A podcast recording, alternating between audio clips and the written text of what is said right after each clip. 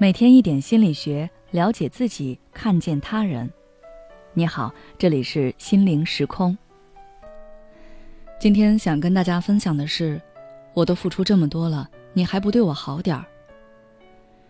有听友给我发私信说，他不知道该如何面对自己的母亲，因为他的母亲总是会对他说：“我之所以为这个家付出这么多，忍受了这么多，都是因为你。要不是因为你，我就不会放弃事业，也就不会天天看你奶奶的脸色。如果没有你的话，我早就和你爸爸离婚了，也就不会天天收拾他的烂摊子。”听友也知道，母亲为了这个家庭付出了很多。所以他从来就没有顶撞过母亲，也没有对母亲提出过什么要求。但是母亲依旧每天向他抱怨。听友说，他感觉自己欠母亲的这辈子都还不完。每次面对母亲，他就像被座山压着，喘不过气。这种情况其实不仅出现在亲子关系中，情侣关系中也常能见到。比如说，很多恋人吵架的时候喜欢翻旧账。细数自己为对方付出了多少，然后就心里不平衡，认为对方不该如此对待自己。出现这种情况，是因为他们都进入了牺牲模式。进入牺牲模式的人会感觉自己在这段关系为对方付出了很多，而人内心都会有这样的一种隐藏逻辑，那就是我付出这么多，你就应该对我好点儿。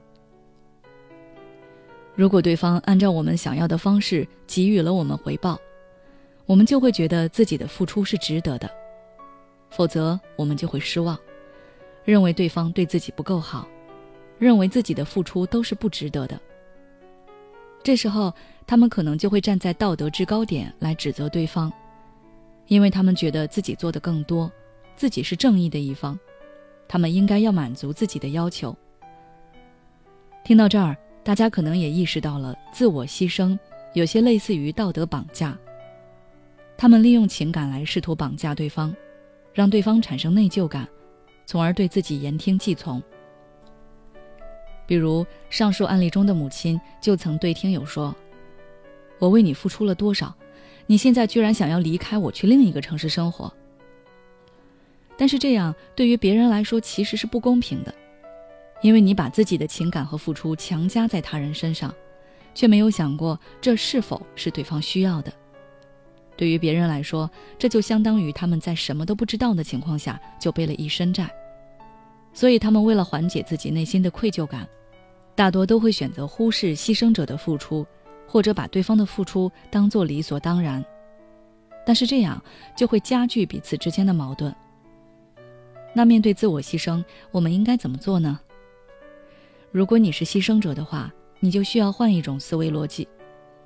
之前你想的是，为了你，我委屈了我自己，所以你欠我的债，你应该对我更好。而这种想法会导致关系失衡。所以我们要转变思维，不要去思考自己的付出值不值得，而是愿不愿意。当我们为他人付出的时候，可以问一问自己：我到底愿不愿意？如果你愿意，就不要觉得对方亏欠你；如果你不愿意，感觉委屈了自己，那就向对方说明白你的想法，学会拒绝。比如说，你的爱人让你去到他的城市生活，但你实在割舍不了家乡，就可以对他说：“对不起，我知道你很想和我一起生活，但是我不想离开家乡。我的家人、我的朋友都在这里，我不想离开他们，到一个陌生的城市重新开始。”要记住，付出是你自己愿意的，不是为了对方；而拒绝是因为你暂时做不到，也和他人无关。当我们面对牺牲者时，也是一样。我们做任何事情都应该是出自我们内心的意愿，不应该是为了弥补自己内心的愧疚。为了弥补自己内心的愧疚而不断妥协，其实是对自己的不负责任。要记住，任何时候我们都要以自己为先。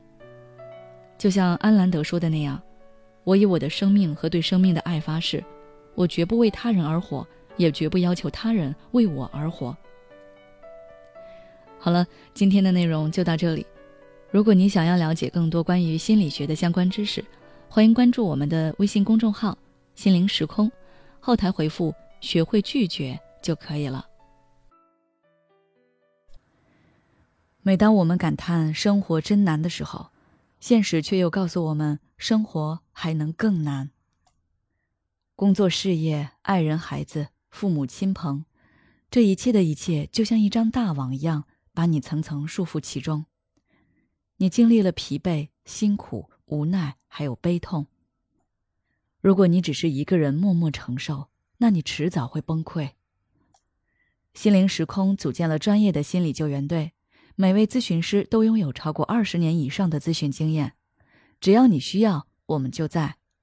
微信关注“心灵时空”，后台回复“咨询”就可以体验十五分钟心理清诊了。